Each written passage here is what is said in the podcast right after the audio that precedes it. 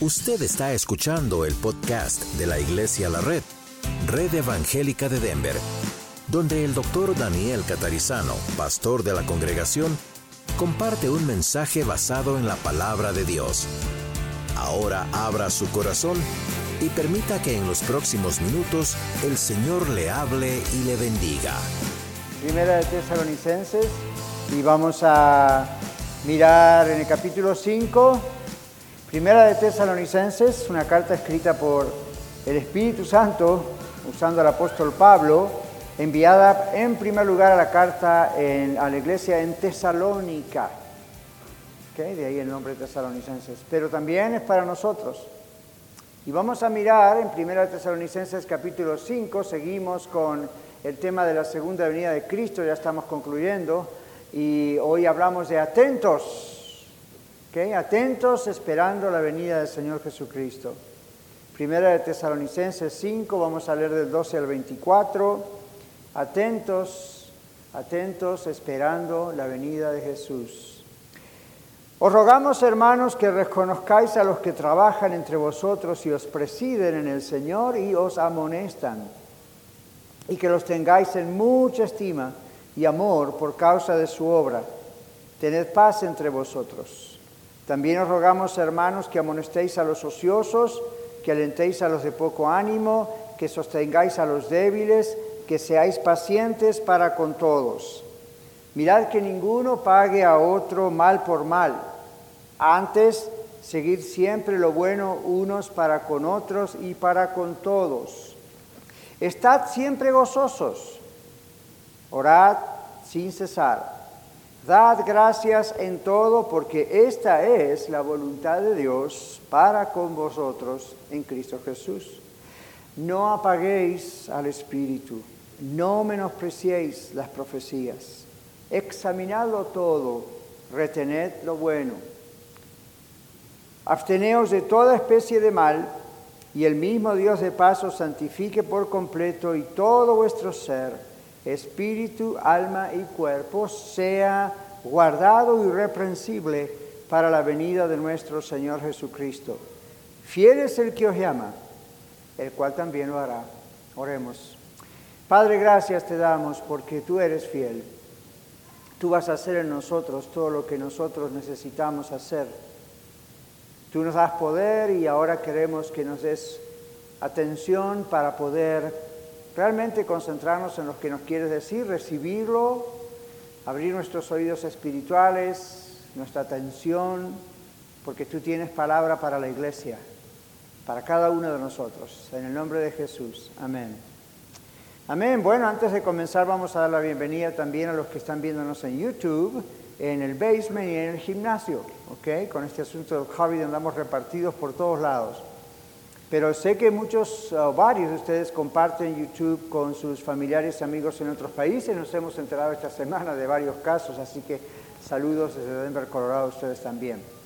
Muy bien, ah, hemos leído la carta de Primera Tesalonicenses, ¿verdad? En el capítulo 5, y Estamos hablando en esta serie aún de todo el año, del avivamiento que viene. Estamos hablando hoy de la espera, qué hacemos al esperar la venida de Jesús. Bueno, el Señor nos viene recordando intensamente acerca de la segunda venida. ¿Se dieron cuenta? Ya tenemos muchos domingos hablando de la segunda venida de Cristo. ¿Okay? Si se perdió alguno de los mensajes, recuerde que están allí en YouTube, los puede ver. Pero el Señor nos viene recordando intensamente acerca de la venida de Jesús, diciéndonos que la venida de Cristo está cerca. Hemos aprendido acerca de ciclos y cuestiones proféticas y todo eso. Hemos aprendido sobre la urgencia que tenemos de compartir con otros las buenas noticias de salvación. Al mismo tiempo también Dios quiere que nosotros, los salvados por Él, estemos atentos, estemos atentos para recibir a Cristo cuando Él regrese. No sabemos en qué momento vendrá, pero sí sabemos que tenemos que estar atentos a todo lo que pasa en el mundo, a todo lo que pasa alrededor, a lo que pasa en su iglesia, a lo que pasa en la familia, etcétera. La idea es siempre Dios quiere que estemos atentos, preparados como personas, preparados como iglesia, hasta que Él venga. Ahora, esta, esta preparación requiere evidentemente algo personal, una preparación personal y también una preparación como iglesia. Y demanda unidad, demanda continuidad, demanda fidelidad. Tres grandes cosas, unidad, continuidad, perseverancia, fidelidad. Estamos en un tiempo muy, muy diferente, muy especial para nosotros en Iglesia La Red, porque Dios ha puesto en nuestras manos, como todos sabemos, la maravillosa responsabilidad de la radio aquí, para alcanzar a muchos más para Cristo. Entonces, con mayor razón Dios nos demanda, frente al privilegio y a la tremenda responsabilidad que nos ha puesto como iglesia, Dios nos demanda que permanezcamos unidos, que permanezcamos fieles, que permanezcamos preparados, que nos ayudemos unos a los otros a estar preparados para la segunda venida de Cristo. Ahora, en primer lugar, Dios manda que vivamos en unidad. Vamos a mirar un poco más este tema de la unidad. Dios manda que vivamos en unidad mientras esperamos al Señor. Unidad no significa siempre la idea de estar juntos. Gente puede estar junta y no puede estar unida. Una familia puede vivir en la misma casa y no estar unidos. Una iglesia puede tener mucha gente y no estar unidos. Dios demanda que estemos unidos. Es una situación del corazón, es una situación del espíritu. Dios manda, no es una opción, Dios manda. No es una cuestión de sentimientos o emociones, Dios manda que seamos uno. En Juan capítulo 17, versículos 20 al 22, nuestro Señor Jesucristo oró antes de ir a la cruz diciendo que todos sean uno, como tú, oh Padre, y yo somos uno, que todos sean uno para que el mundo crea que tú me enviaste. Entonces Dios manda que vivamos en unidad. Si Él manda algo, cuando usted escucha que Dios manda algo, o demanda algo, o ordena algo, no se trata de emociones, no se trata de sentimientos, se trata de acción. Nosotros tenemos que hacer algo para obedecer. Dios es un Dios de orden. La Biblia dice que Dios no es un Dios de confusión. Primera Corintios 14 nos habla de que Dios no es Dios de confusión, Dios es Dios de orden. Yo sé que ese texto está en el contexto de una iglesia escandalosa como eran los corintios. Y tenía que ver lo del orden con el tema de los servicios. Había libertad, pero era una libertad ordenada, no desordenada. Pero ese asunto de que Dios es un Dios de orden y no de confusión no es exclusivo para los servicios o cómo hacemos los servicios o las reuniones. La idea es aún más adentro, más profunda. Dios es un Dios de orden. Mire la creación, mire la naturaleza, mire las montañas, mire su cuerpo. Dios es un Dios de orden. Hay unidad en todo lo que Él creó. Hay unidad. Observe que el orden y la unidad son inseparables, inseparables. Donde hay orden hay unidad, donde hay unidad hay orden. Nunca están separados. En cuanto uno de los dos falla, automáticamente falla el otro. El orden y la unidad son inseparables. Dios demanda orden y unidad en su familia, en la iglesia, ¿verdad? Ahora, yo les voy a decir rápidamente, las siete leyes, así le he llamado yo, el siete ahí no tienen nada especial, coincide que son siete. Pero las siete leyes de Dios para mantener la unidad en la familia de la iglesia y se podrá aplicar también para la familia primaria, ¿verdad? En casa, pero en realidad en el contexto está hablando de la iglesia. Siete leyes de Dios para mantener la unidad en este primer punto de que Dios manda que vivamos en unidad mientras lo esperamos. Esperamos la segunda venida. La primera ley es dejarse guiar. Tenemos que dejarnos guiar. Aquí el verso 12 dice, les rogamos que reconozcan a los que trabajan entre vosotros y os presiden el Señor se amonestan. Y a veces leemos eso y decimos, vamos a darle un regalo al pastor vamos a hacer una fiesta a los líderes, a los servidores. Bueno, nada de eso está mal, pero no es lo que el texto realmente tiene adentro. La idea de reconocer es dejarse guiar, es aceptar a quienes Dios llamó para guiar a su pueblo. Aceptarlos, aceptar lo que Dios enseña a través de nosotros como vehículos, comenzando con el pastor, siguiendo con los maestros, con los guías, con los discipuladores, con los sugieres, con todos los que nos ayudan, todos nosotros debemos reconocer y aceptar el rol de esas personas. Dios les ha llamado para guiar al pueblo de Dios, a la iglesia. Esto es reconocer, ¿ok? Dejarse guiar. La segunda ley para poder mantener la unidad en una familia como la iglesia es procurar la paz. Observe ahí que dice que los tengan en mucha estima, verso 13, y amor por causa de su obra, tener paz entre vosotros. Nunca se preguntó qué tiene que ver esa última parte de tengan paz entre ustedes. Si acaba de decir que los tengan en mucha estima, está hablando de tener en mucha estima a los líderes, en reconocer a los líderes, y luego dice tengan paz entre vosotros. ¿Y cómo encaja lo de la paz entre ustedes con la guianza de los líderes? Evidentemente algo estaría pasando en la iglesia en Tesalónica para que el Espíritu de Dios hablase así a través de Pablo. ¿Qué significa esta idea? La segunda ley para mantener la unidad en la familia de la fe, procurar la paz. Esto es estimar y amar a los guías. Eso genera paz. ¿Cuántos de ustedes saben que la paz une? Cuando uno está en un estado de paz, une a un grupo, une a un matrimonio, une a padres y hijos, une a trabajadores y cotrabajadores. El Señor en las bienaventuranzas dijo, bienaventurados los pacificadores, es decir, los que trabajan por la paz. La paz no es un sentimiento, la paz no es una emoción, entra en eso, pero la paz se busca, la paz se trabaja por la paz. ¿Ven? Se trabaja por la paz. Entonces la segunda ley es procurar la paz, trabajar por la paz, buscar la paz, ser gente de paz, ser prenda de paz, cuando hay conflictos, ¿verdad? Número tres, las siete leyes de Dios para mantener la unidad. Número tres, trabajar mientras esperamos el retorno de Cristo. Parece que en Tesalónica eh, lo que estaba ocurriendo es que Pablo hablaba de la segunda venida de Cristo y la gente decía, bueno, entonces vamos a renunciar al trabajo, a la escuela, a todo eso y nomás vamos al monte a esperar a Cristo. Y, y, entonces, claro, creaban necesidades en la sociedad, creaban necesidades en la iglesia, en la familia, porque la gente abandonaba sus tareas. Pablo dice, no. En otro texto dice, el que no quiere trabajar tampoco coma. Y el contexto tiene que ver con el anuncio de la venida de Cristo y gente que decidía no trabajar.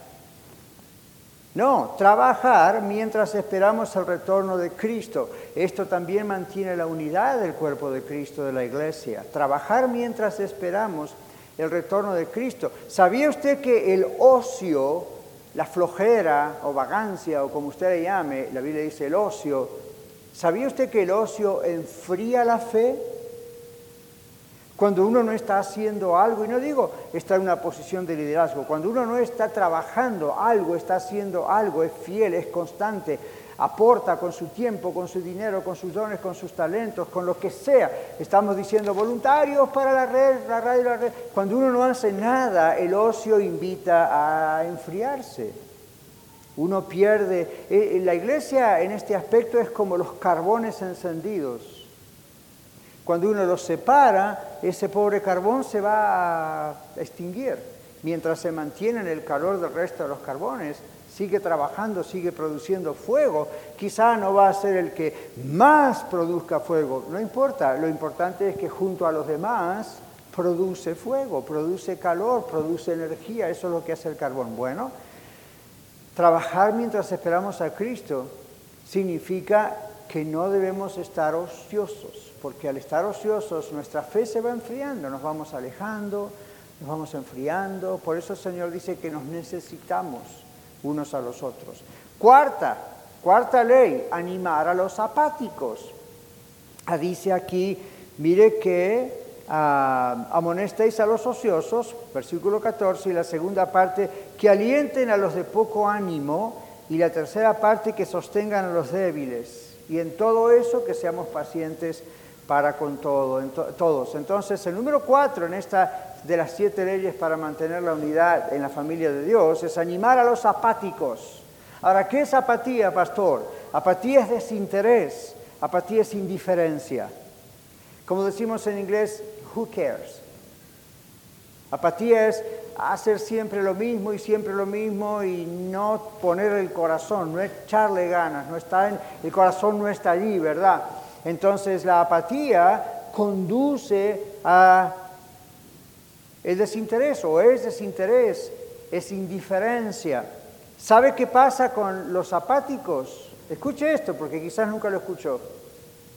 La apatía autodestruye, autodestruye. Una persona apática con el tiempo se autodestruye, se destruye a sí misma, a sí mismo. Una persona que va perdiendo desinterés por la iglesia, por la palabra de Dios, por Dios, paulatinamente se va autodestruyendo. No estoy diciendo se suicida, estoy diciendo que con el tiempo se va alejando, se va enfriando como el carbón, se va autodestruyendo, se apaga.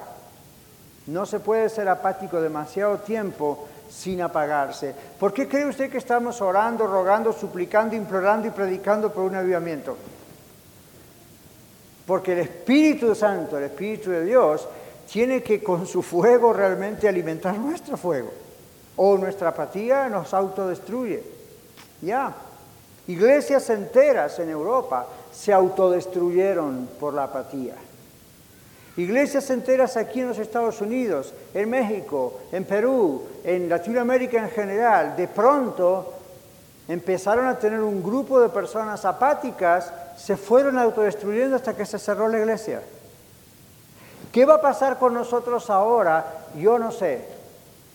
Todavía está por verse lo que va a pasar pero se ven las puertas de ataque espiritual vía política en este momento en nuestro país, en los Estados Unidos. Si nos llegamos a poner apático, esta iglesia se cierra con el tiempo. Y usted dice, bueno, pero las puertas heladas no prevalecerán contra la iglesia. No contra la iglesia, pero contra una iglesia local de repente, si uno se acostumbra, se pone apático y acepta todo lo que viene, yo no estoy dispuesto a aceptar todo lo que viene. Ya sépanlo. Yo no estoy dispuesto a aceptar todo lo que viene. Hay restricciones, hay cosas y respetamos lo que el gobierno dice hasta cierto punto. Llega un momento que cuando ya entran en la otra línea que no les corresponde, sorry. Entonces, sépanlo, ¿ok? Si se preguntan qué, sépanlo. Porque ese tipo de movimientos es algo diabólico para hacernos apáticos. Llega un momento en que decimos, bueno, ni modo, no podemos ir a la iglesia, no podemos ir con la iglesia, no podemos estar en las reuniones, no podemos hacer nada. Poco a poco el diablo va logrando que nos alejemos despacito, nos vamos alejando, dejamos de estar con los hermanos, dejamos de leer la Biblia, dejamos de orar, dejamos de ofrendar. Cuando queremos acordar estamos en el mundo otra vez. ¿Sabían que ese es el plan? El plan es anti-iglesia, el plan es anti-church, anti-cristiano. Ese es el plan. Y usted dice, ¿y cómo se puede hacer para que eso no se logre? Unidad, constancia, fidelidad. Sostener a los débiles. Dios el Espíritu Santo fortalece a su pueblo usando a su pueblo. Aquí dice, sostengamos a los débiles. No dice, Mándeles que lean la Biblia, mándeles que oren, mándeles que tengan fe, tengan fe, usted tiene confianza en el Señor. Todo eso es cierto, pero aquí dice en plural, entre nosotros sostengamos a los débiles. El Espíritu Santo Dios, ¿qué hace? Fortalece a los pueblos, fortalece a la gente débil usando a su pueblo. Fortalece al pueblo usando al pueblo. Se lo digo otra vez, el Espíritu Santo fortalece al pueblo usando al pueblo. ¿Está usted débil en la fe? ¿Usted está débil en su ánimo? El Espíritu Santo nos usa a todos nosotros para fortalecerle a usted. Y usted dice, pero no es Dios el que lo hace, es Dios el que lo hace, pero nos usa a todos nosotros. Como el cuerpo. Ya saben el asunto de los glóbulos y todo eso, ¿verdad? Cuando algo anda mal, ¡bum! ahí van los glóbulos a tapar el agujero, como quien dice. Cuando alguien está débil, ¡bum! ahí vamos todos a tapar ese agujero. Sostengamos a los débiles. Número 6, las siete leyes de Dios para mantener la unidad. Número 6, no vengarse. No vengarse. ¿Por qué habla Pablo, inspirado por Dios, acerca de la venganza? Obviamente esto era un problema en algunas personas. Y aquí dice, miren que ninguno, verso 15, miren que ninguno pague a otro mal por mal. Eso es venganza. Antes seguid siempre lo bueno unos con otros y para con todos. ¿Qué, ¿Cuál es el problema de la venganza, mis hermanos? Escúchelo, apúntelo. La venganza es la abominación de pretender el lugar de Dios. idolatría.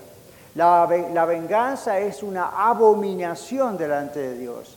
Y es la abominación de pretender el lugar de Dios. ¿Qué quiere decir eso? Otro texto del Señor dice, mía es la venganza, yo pagaré, dice el Señor. No dice, tuya es la venganza, hija, tuya es la venganza, hijo. La Biblia dice, Dios dice, mía es la venganza. ¿Por qué? Porque solo Dios es perfecto como para hacer venganza. Dice, mía es la venganza, dice el Señor.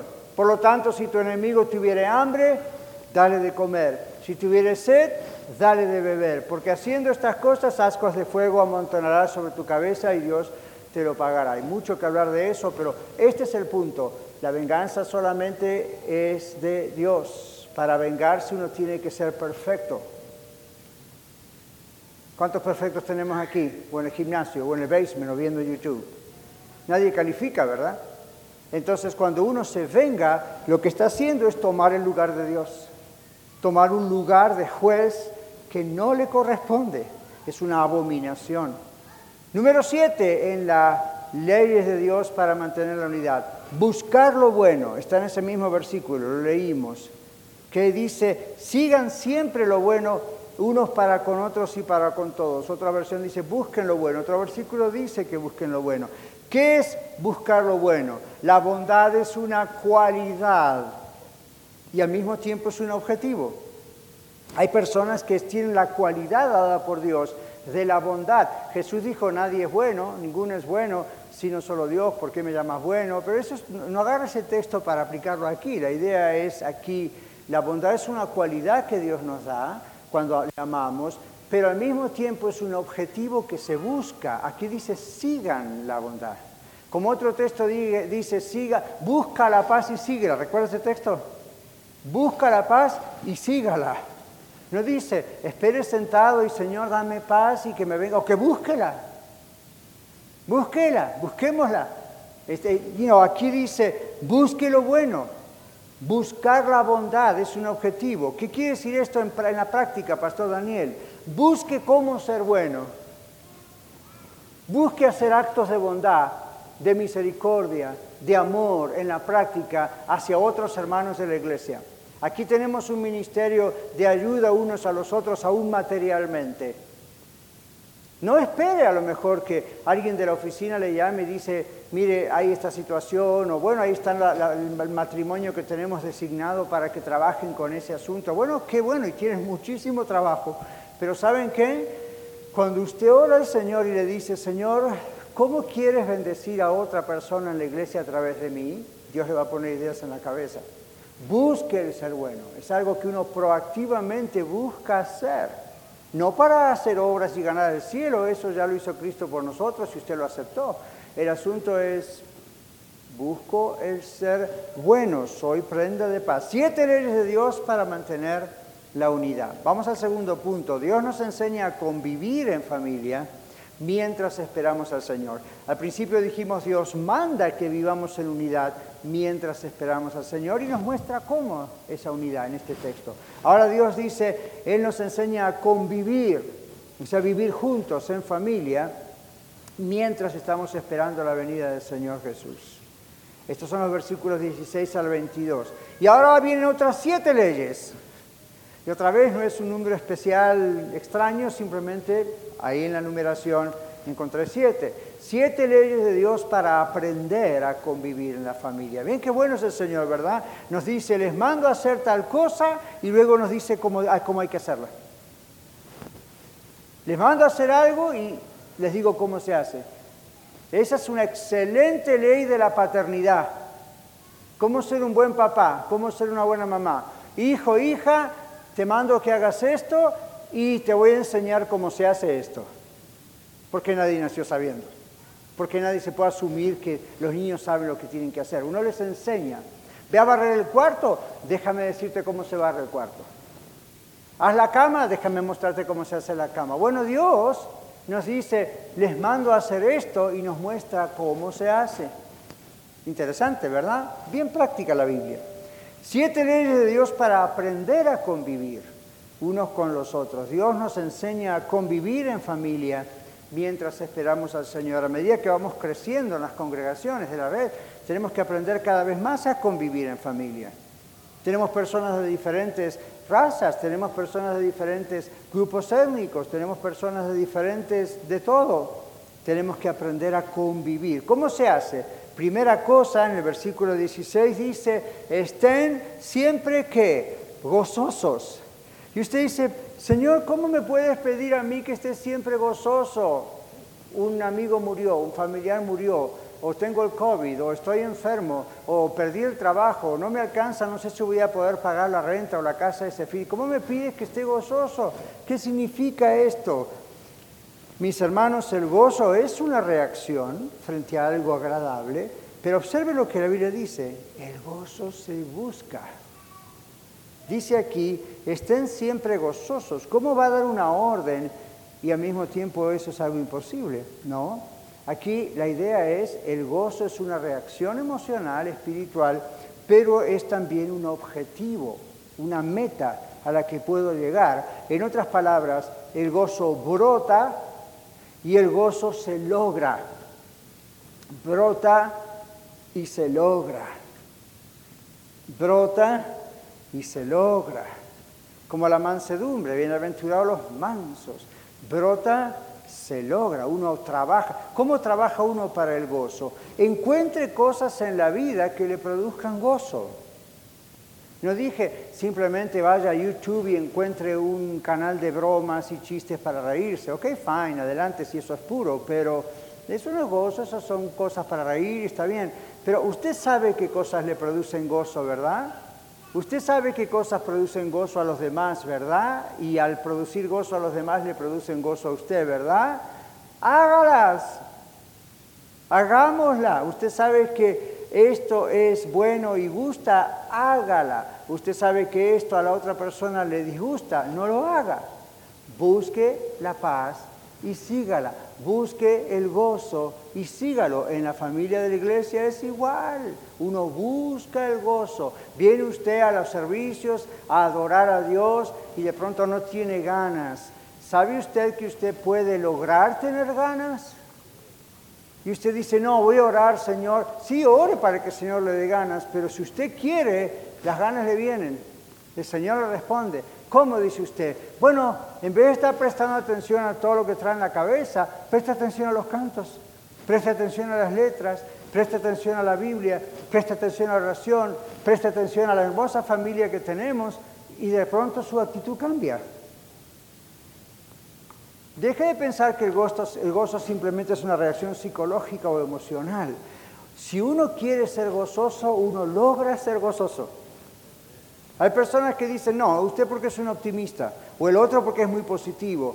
La Biblia dice que usted lo puede lograr, tiene todas las de ganar, tiene a Dios el creador del universo. Entonces usted puede decir, voy a buscar el gozo. Y cuando no siento el gozo como algo natural, voy a buscar un objetivo que me haga sentir gozoso. Y eso ayuda a toda la familia de la fe. Segunda ley para convivir en la familia de Dios. Orar constantemente. Aquí dice, oren sin cesar. Oren constantemente. Bueno, otra vez, la oración es una acción. Señor, en este momento te pedimos, uno está hablando específicamente con el Señor. ¿Sabían ustedes que la oración también es una actitud permanente? Cuando Dios dice oren sin cesar, no significa póngase en sus rodillas en medio del tráfico en el carro y ore porque va a ser posiblemente su última oración en la tierra y la de varios cerca del suyo. No, la idea es, uno puede estar con los ojos abiertos, conduciendo su carro, orando aún si no está orando en voz alta, en su cabeza, en su espíritu. Es una actitud constante. Pastor Rick Warren dijo que es como respirar. Es casi ya algo automático. Uno puede estar en constante actitud de oración, no de una manera religiosa, haciendo un acto, simplemente en su actitud. En su actitud. Uno, yo me he encontrado a mí mismo orando en pláticas, conversando con alguien. Y de pronto estar orando. Y usted dice, ¿cómo? Si está hablando con la persona. Sí, pero si presta atención a lo que estoy diciendo, de pronto estoy orando. Si yo quiero orar por el hermano Pedro aquí enfrente mío, no necesito simplemente vamos a bajar la cabeza, vamos a cerrar los ojos, vamos a juntar nuestras manos, vamos a parar las rodillas. Padre, no. puedo estar orando y decirle, mirando a los ojos y decir, me está contando y decir, Padre, bendice a Pedro. Oro, Señor, para que Pedro, ¿ve? Es una actitud, es algo constante. Y eso en la familia de Dios nos une. Nos ayuda a estar en convivencia, estamos constantemente pensando, orando unos por los otros. Luego dice, sean agradecidos. Dan gracias en todo porque esta es la voluntad de Dios para con vosotros en Cristo Jesús, verso 18. ¿Cuántos de ustedes todos los días tienen, ganas de dar gracias por todo? Yo no. Pastor, qué poco espiritual. No, soy de carne y hueso, no siempre tengo ganas de dar gracias por todo. Hay cosas por las que no quiero dar gracias, no me interesa. ¿Daría gracias a Dios por el COVID? No. ¿Cuántos da gracias a Dios por el COVID? Ridículo. Lea la Biblia. Observe lo que dice aquí. Dad gracias en todo. No dice por todo. Ajá, big difference. Den gracias a Dios en todo. Esto significa, confío en que Dios es soberano, tiene control de todas las cosas eso no significa que le voy a dar gracias por lo que está haciendo o permitiendo, simplemente le doy gracias a Él por quien es Él y que Él tiene el control de todo. Si Él permite cosas aunque no me gusten, como ustedes tampoco, le doy gracias a Dios porque Él tiene el control de todo. ¿Qué significa este asunto aquí? Esta ley tercera, ser agradecidos. La gratitud es un acto y es un estilo de vida. Aunque usted no diga gracias a cada gato, se nota cuando una persona es agradecida, ¿verdad que sí? Se nota cuando una persona tiene una actitud constante de agradecimiento. ¿Y saben qué? Cuando uno es agradecido, uno tiende a buscar la paz. Cuando uno es agradecido y tiende a buscar la paz, tiende a buscar la unidad. Y está en orden. Está, todo esto está bien encadenado, bien aferrado. Son como los dedos de una mano. Están todos en la mano. Muy bien, luego dice el versículo 4, no apaguen el Espíritu. El Espíritu Santo es Dios, no hay forma de apagarlo. ¿Qué significa? Es una expresión. Y la expresión no es lo que mucha gente pentecostal o carismática, nuestros amados hermanos, han pensado que es apagar el Espíritu. Acá la idea es ser llenos del Espíritu Santo. Efesios 5:18 es una orden, sean llenos del Espíritu Santo. Es decir, no se llenen la vida, no se embriaguen con todas estas cosas, llénense la vida con el Señor. No dice sean religiosos que anden así. No, dice, sean realmente dominados por el Espíritu Santo. Procúrenlo, oren por eso, sigan eso. ¿Ven? Y entonces es una experiencia que a veces tenemos que puede ser hasta sobrenatural, pero no siempre constantemente eso ocurre. Entonces decimos, ser llenos del Espíritu Santo es un objetivo. Buscamos ser llenos del Espíritu Santo. Número 5 en las siete leyes para aprender a convivir en familia es amar la palabra de Dios. Amar la palabra de Dios. Aquí dice en el verso 20, no menosprecien las profecías.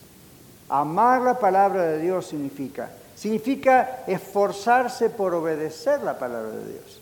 No basta con decir Dios ayúdame a obedecerte. esa es la primera cosa. Y cuando decimos, Señor, ayúdame a obedecerte, enseguida vienen o pronto vienen ideas, formas, uno busca obedecer porque la Biblia dice cómo obedecer. La Biblia dice en qué cosas todos tenemos que obedecer, en todo a Dios. Entonces buscamos esto, amamos así la palabra de Dios. Nadie que diga yo amo la palabra de Dios y al mismo tiempo no la obedece, realmente ama la palabra de Dios. Nadie que dice que ama a Dios no obedece a Dios, realmente ama a Dios. ¿Qué dijo el Señor Jesús? Ustedes son mis amigos si obedecen, si hacen lo que les digo, si hacen lo que les mando. Eso es lo que demuestra que realmente somos amigos, hijos adoptados por Dios. Aquí es igual.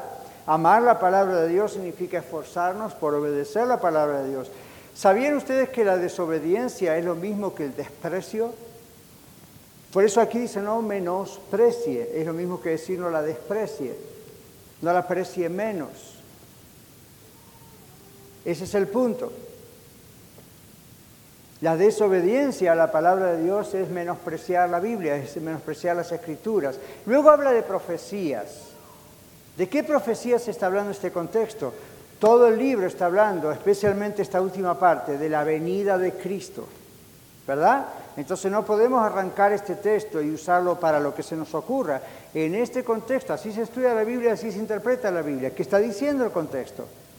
Y en primera instancia está hablando de la segunda venida de Cristo y cómo prepararnos para la segunda venida de Cristo. Entonces acá está diciendo el Señor a través de Pablo, no menospreciemos las profecías acerca de la primera venida y de la segunda venida de Cristo. Pero tengamos cuidado con los charlatanes. Hoy en día hay demasiados falsos profetas. Para todo hay profetas. El Señor dice, cuidado, no menosprecien lo que está escrito, no menosprecien este libro. La palabra profecía no se usa solamente para anunciar el futuro, el Señor anunciando el futuro. La palabra de Dios habla de que profetizar es predicar, es declarar la verdad, es declarar lo que el Señor ha dicho sobre Jesús. No menosprecie eso, dice el Señor aquí. Y luego dice otra cosa de las dos más que nos faltan para aprender a convivir en familia mientras esperamos al Señor. Busque la sabiduría. Observe aquí dice, 21, examínenlo todo, retengan lo bueno. Examínenlo todo, retengan lo bueno. Bueno, ¿qué significa? Otra vez, el contexto habla por sí mismo. Esto es buscar la sabiduría, es lo que significa aquí. La sabiduría es un don. Ustedes vieron que hay gente que tiene como don de Dios el don de la sabiduría. Y usted dice, ¿por qué Dios no me lo habrá dado de mí? La Biblia dice que usted puede pedir sabiduría. En el libro de Santiago dice, si a alguno le falta sabiduría, pídala a Dios. No dice espere, dice pídala. Pídala a Dios, el cual da abundantemente y sin reproche y le será dada. ¿Qué cosa? La sabiduría. Y luego que dice, pero pida con fe. Y etcétera. Sigue, ¿verdad? Si no, uno dubita y es como la onda del mar llevada aquí para allá. Hermanos, si usted dice yo no tengo sabiduría, a lo mejor soy muy inteligente, sé estudiar, retengo información, tengo una excelente memoria, pero no soy sabio, no sé cómo tomar decisiones, pídasela a Dios. Simplemente pídasela a Dios porque Él dice se le va a dar abundantemente y sin reproche. Entonces la sabiduría es un don de Dios, pero también es un don para pedir, es un objetivo. Señor, necesito sabiduría para convivir en una iglesia como para convivir en nuestra casa necesitamos sabiduría todo el tiempo. Y sabiduría que se refresca, que se renueva. ¿A qué me refiero? Que siempre aparecen cosas nuevas. Así como ahora aquí nos apareció lo de la radio como algo nuevo, tuvimos que pedir sabiduría a los líderes a Dios. Señor, ¿realmente esto es tuyo? Realmente a mí no lo esperábamos. Es muy caro, son miles y miles de dólares por mes. Hay mucha gente de la iglesia que tiene que involucrarse para que esto sea posible, no solo materialmente, financieramente, sino en el micrófono, fuera del micrófono. ¿Ya vieron la lista de voluntarios? Entonces uno dice, danos sabiduría. No solamente es esta tu voluntad, danos sabiduría para entender tu voluntad y ahora danos sabiduría para llevar esta enorme empresa adelante porque no estaba en nuestros cálculos. Danos sabiduría para llevar adelante la iglesia, todo lo que significa. Señor, danos sabiduría, ¿ven? Entonces así la sabiduría, constantemente pedimos sabiduría. Mañana usted tiene que pedir sabiduría porque algo más que tiene que hacer aquí o en su casa. Y usted no sabía de eso, entonces, Señor, dame sabiduría. Dame sabiduría porque yo no sé cómo se hace esto. Me van a enseñar, pero necesito sabiduría. ¿Ok? Cuando mi esposa y yo tuvimos una primera hija, bueno, danos sabiduría. Cuando tuvimos dos, dos es más que uno, danos más sabiduría. Cuando tuvimos el varón, el tercero, Señor, danos más sabiduría porque es varón, es diferente que las niñas y a mí, you constantemente pasa algo. Luego uno va envejeciendo y, sorry, todos los que estamos presentes estamos en ese trabajo, entonces, uh, danos sabiduría para envejecer, danos sabiduría para hacer esto, todo es constante constante, constante, constante. Aún aquellas personas que Dios les ha dado el don de sabiduría, uno tiene que seguir pidiendo sabiduría. No puede vivir de la sabiduría y la decisión de hace 30 años atrás constantemente. Bueno, lo último que dice aquí es, busque la pureza. Observe cómo dice aquí, ¿verdad? Absténganse de toda especie de mal. ¿Qué es abstenerse? Decir que no. Pero lo quiero hacer, ya, pero, you know, abstenerse y decir no, esto no. Todo me es lícito, dijo Pablo, ¿verdad? Tengo, tengo libertad de hacer todo lo que yo quiero, pero no todo me conviene. Entonces, abstenerse es, Dios me está dando sabiduría y me estás ayudando a decir que no. Y tengo que aprender a decir que no, y tengo que aprender a decir que sí, y tengo que ver la diferencia. Entonces aquí dice, busque ser puro. ¿Sabía usted que la pureza no se logra a menos que uno la procure? Si uno le rienda suelta sus pasiones, pues van a ocurrir. Entonces uno dice, tengo que procurar la pureza, así como procurar la paz, como procurar el gozo. Ven, varias veces aparece esa idea de buscar, procurar, trabajar por la pureza también. El Señor le pregunta por medio mío hoy, ¿qué es aquello que le impurifica su vida? Cosa que no es una palabra real, pero para que entendamos la idea. ¿Qué está ensuciando nuestra vida? Lo que vemos en el Internet o en televisión, lo que oímos, ciertas conversaciones, a la imaginación, le damos rienda suelta. El Señor dijo que podemos someter nuestros pensamientos, llevarlos cautivos a la, a la, obediencia a Cristo y no lo hacemos. Entonces estamos jugando con algo que es muy poderoso para nosotros. Es muy fácil ser impuro, es más fácil ser impuro, porque nuestra condición de seres humanos, aún salvados mientras estamos en este cuerpo, es muy fácil, aunque odiemos eso, tira lo que fuere. ¿Es usted una persona tal vez impura en sus tratos sociales o en sus tratos de dinero? uno busca la, busca la pureza. Va a Walmart y le dan un cambio que no es el que corresponde, le dieron de más y usted dice, Dios me bendijo. O usted dice, esto no está bien, tengo que ir devolverlo. Uno busca la pureza. Imagínese, viene el Señor de golpe y usted anda ahí con eso. Uno busca la pureza, ¿verdad? Bueno, en último lugar, Dios nos preserva en todo esto. Dios nos preserva en buenas condiciones a pesar de todas nuestras debilidades. El verso 23 dice, y el mismo Dios de paz los santifique por completo. ¿Que acaso no estamos ya santificados? Aquí dice, santifique por completo. Vamos a ver qué es eso. Y todo vuestro ser, espíritu, alma y cuerpo no es que somos tres pedazos, tres cosas, es una expresión para decir el, ser. Todo vuestro ser, espíritu, alma y cuerpo, sea guardado irreprensible para la venida de nuestro Señor Jesucristo. Y después viene el texto de aliento, fiel el que los llama, fiel es el que os llama, el, el cual también lo hará. No nos dejó para que lo hagamos solo nosotros. Bueno, el Dios de paz, mis hermanos, nuestro fiel Dios, nos santificó desde el momento que nos convertimos a su Hijo Jesucristo. Nos separó.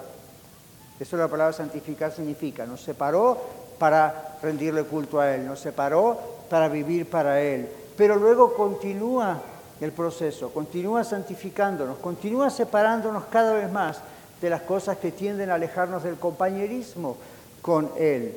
Y todo esto ocurre mientras esperamos la segunda venida de Cristo. Dios nos guarda, Dios nos preserva en sus manos. Aquí tienen un texto sobre la seguridad de la salvación, para los que todavía lo dudan. Aquí claramente dice lo mismo que Juan 10, 29. En Juan 10, 29 el Señor Jesucristo dice, mi Padre que me las dio mayores que todos y nadie las puede arrebatar de las manos de mi Padre. Ningún amén, pero eso es lo que la Biblia dice. Eso es lo que la Biblia dice. Yo no estoy acá buscando amenes, pero eso es lo que la Biblia dice. Dios nos preserva. Dios continúa el trabajo de santificación, ¿ven? El día que estemos cara a cara con Él, Dios completa el trabajo. No es que lo está incompleto, sino que Dios ahí nos glorificará nuestro cuerpo, no habrá más muerte, más dolor, ni más pecado. Entonces Dios nos mantiene para Él, nos guarda en sus manos. Nada ni nadie, ni nosotros mismos nos podemos escapar de allí. Los que somos salvos, somos salvos. Un teólogo dijo, la obra de la gracia, la cruz, la resurrección, se completará por fin cuando venga Jesús. Se completará completamente, usando la redundancia, en el alma, en el espíritu, el cuerpo resucitará de su incorrupción si está, o resucitará a incorrupción si está en la tumba, y a gloria, y ambos en la venida de Cristo, cuerpo, alma, espíritu, serán presentados sin mancha. La iglesia será presentada sin mancha y arruga. Hay un texto que dice así, la iglesia será sin mancha ni arruga ni cosa semejante. La iglesia, cada uno de nosotros, creyentes en Cristo Jesús, estamos siendo preservados para el Señor. Bueno, en conclusión, como dijimos al comienzo, nuestro, Padre Dios nos viene recordando intensamente que la segunda venida de Cristo está cerca, cerca. Dios quiere que sus hijos permanezcamos atentos, siempre preparados para recibir a Cristo en su venida. ¿Usted está preparado si Él viene hoy? No estoy diciendo, a ver cuántas buenas obras tiene, estoy diciendo, en base a este mensaje, estamos preparados. Entonces, estamos preparados cuando permanecemos unidos como familia. Estamos preparados cuando somos constantes en la familia de Dios, cuando somos fieles. Siempre debemos estar preparados, ya sea porque el Señor venga ahora o el Señor nos lleve ahora a su presencia. Las condiciones presentes y futuras de nuestra ciudad, mis hermanos queridos, y del mundo, amenazan con enfriarnos, amenazan con desestabilizarnos, amenazan con distraernos. Yo esta semana le decía al Señor, perdóname porque ya estoy tan ocupado con este asunto de las elecciones que estoy hasta aquí con el tema de las elecciones. Y se siguen estirando y se siguen estirando y se siguen estirando y de repente me encuentro con que cuántos minutos he pasado mirando esta noticia. Stop it. No están dependiendo de mí para que haya un cambio, ¿verdad? Entonces ya me voy a enterar de a poco, así desparramado. Pero ¿qué cosas nos puede distraer? Ahora uno dice, es pecado seguir eso. No hasta cierto punto, cuando llega un momento que ese es el enfoque nuestro. Esto es peligroso. Esto es peligroso, nos pone en un estado tenso, nos pone en un estado que no es el que la Biblia está diciendo que tenemos que estar. Entonces siempre debemos estar preparados. Las condiciones alrededor nuestro amenazan con enfriarnos, amenazan con desestabilizarnos y distraernos demasiado. Pero por medio de este mensaje Dios nos exhorta a permanecer siempre atentos, preparados para su venida. ¿Cuál es su respuesta a este mensaje? Vamos a orar.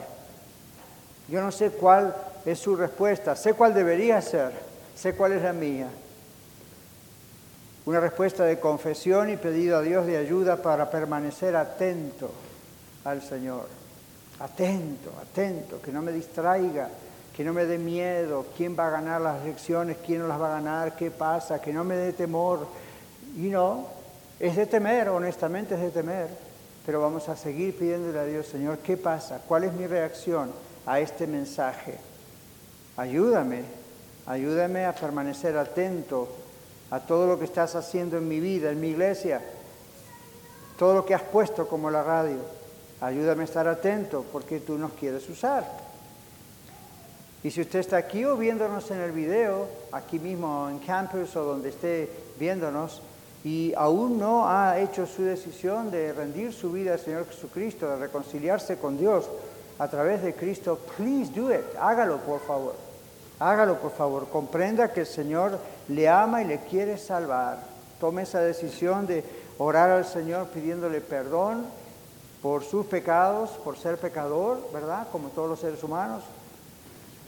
Crea que Jesucristo es Dios, crea que Jesucristo murió en la cruz en su lugar, en su lugar por usted, ¿verdad?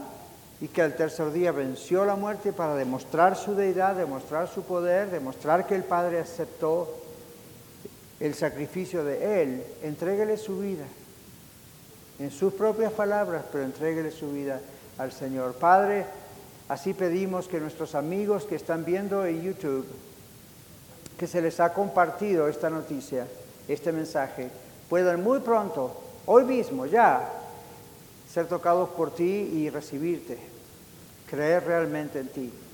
Sabemos que no es una creencia intelectual, sino de todo corazón. Es una creencia inteligente, pero no es una creencia histórica simplemente, sino una creencia de todo nuestro ser. Y para todos los que ya hemos tomado esa decisión y sabemos, notamos que tú nos has salvado y somos nacidos de nuevo, pedimos en el nombre de Jesús perdón por tanta distracción, por el temor, y ayúdanos, porque tenemos que estar atentos mientras esperamos tu venida, especialmente en este maravilloso vehículo que tú nos has puesto en las manos, la radio. Señor, ayúdanos a ser responsables, buenos mayordomos y aprovechar el tiempo, el tiempo que sea, para servirte a ti. Lo rogamos en el nombre de Jesús. Amén. Muchas gracias por escuchar el mensaje de hoy.